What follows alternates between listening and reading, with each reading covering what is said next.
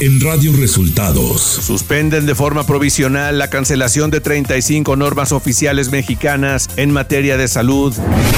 Propone el presidente López Obrador un banco de reserva de medicamentos. Ricardo Monreal acusa a gobiernos locales de Morena de obstruir sus asambleas informativas. Esto y más en las noticias de hoy. Este es un resumen de noticias de. Bienvenidos al resumen de noticias de Radio Resultados. Hoy es 2 de agosto y ya estamos listos para informarle. Les saluda Luis Ángel Marín. Quédese con nosotros. Aquí están las noticias. La mañanera. En la conferencia de prensa de este miércoles, el presidente Andrés Manuel López Obrador dio a conocer detalles de su nuevo plan para terminar con el desabasto de medicinas. Vamos a proponer, les voy a proponer a los del sector salud que se tenga una especie de farmacia donde se cuente, una farmacia aquí en la Ciudad de México, un almacén con todas, todas, todas, todas las medicinas, todas todas las medicinas del mundo, en cantidades este, razonables, para que cuando eh, falte en un hospital, ahí, como un banco de reserva de medicamentos. Y lo vamos a hacer. ¿Cuánto nos puede este, significar eso? El presidente se refirió a la impugnación que la presidencia de la República presentó ante la determinación de la Comisión de Quejas del INE que le ordenó abstenerse de emitir opiniones sobre las elecciones y los aspirantes de oposición. No, nada más dicen ya que no se transmita, eh, quiten este, eh, de las redes esos mensajes. Entonces Jesús lo que hace es que los baja y ya. Muchísimos. No, no, no, no, si es como la Santa Inquisición. Andrés Manuel López Obrador cuestionó a Frente Amplio por México por designar a José Ángel Gurría, exsecretario de Hacienda en el gobierno de Cedillo, como el encargado de elaborar el proyecto de gobierno para 2024. Y lo que dices de, de Gurría, pues te puedo decir, si es lamentable. Yo no solo eh, pensaría en en su pensión, en el papel que jugó cuando él fue a. No, lo que es sorprendente, que es único, excepcional, es que ahora él sea el que encabece al grupo que va a elaborar el proyecto del el bloque conservador.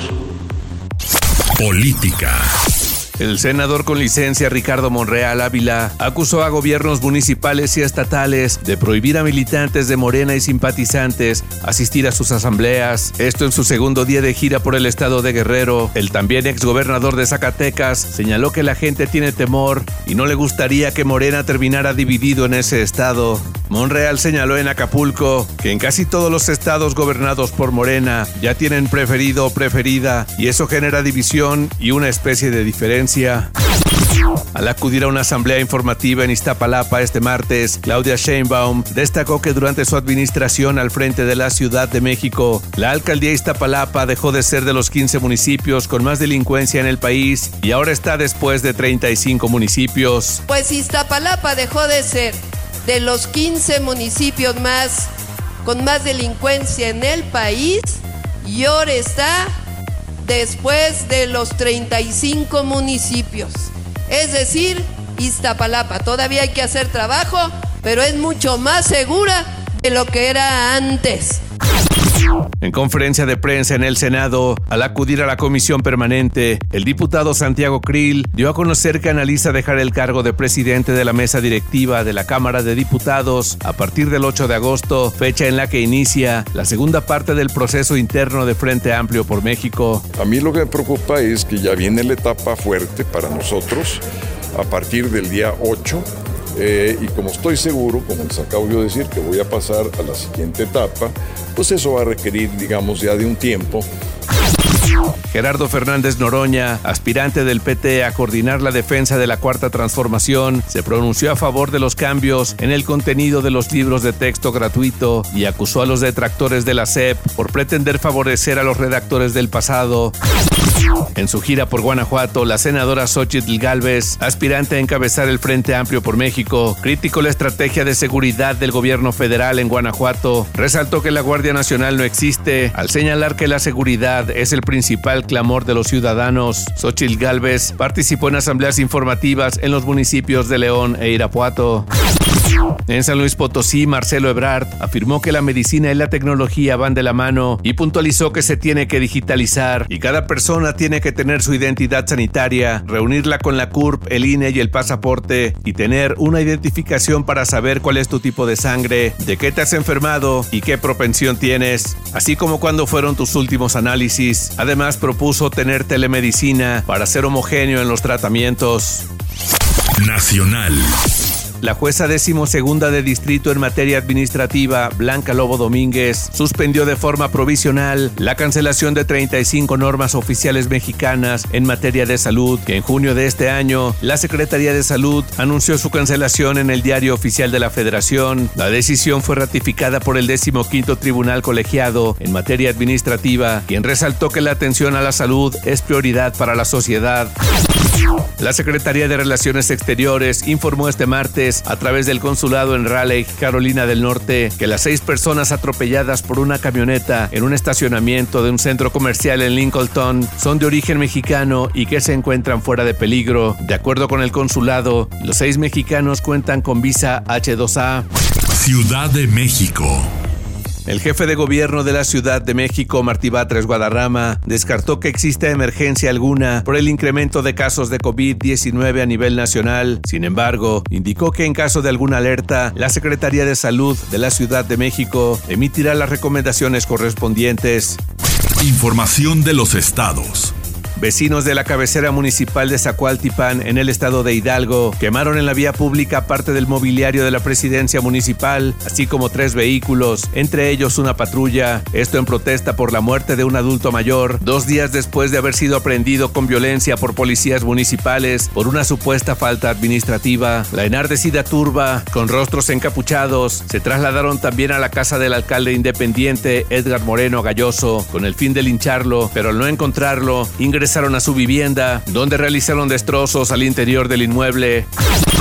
Este martes se viralizó un video que muestra la brutal golpiza que un hombre proporcionó a un empleado menor de edad en un subway en San Luis Potosí, solo porque le pidió esperar su turno en la fila. El agresor ya fue identificado y se trata de Fernando Medina, ciudadano de San Luis Potosí. Ante este caso, el gobernador del estado, Ricardo Gallardo Cardona, afirmó que la agresión al joven trabajador no quedará impune y puso a su disposición toda la atención médica que requiera, además de pedir a la Fiscalía General del Estado intervenga en el caso.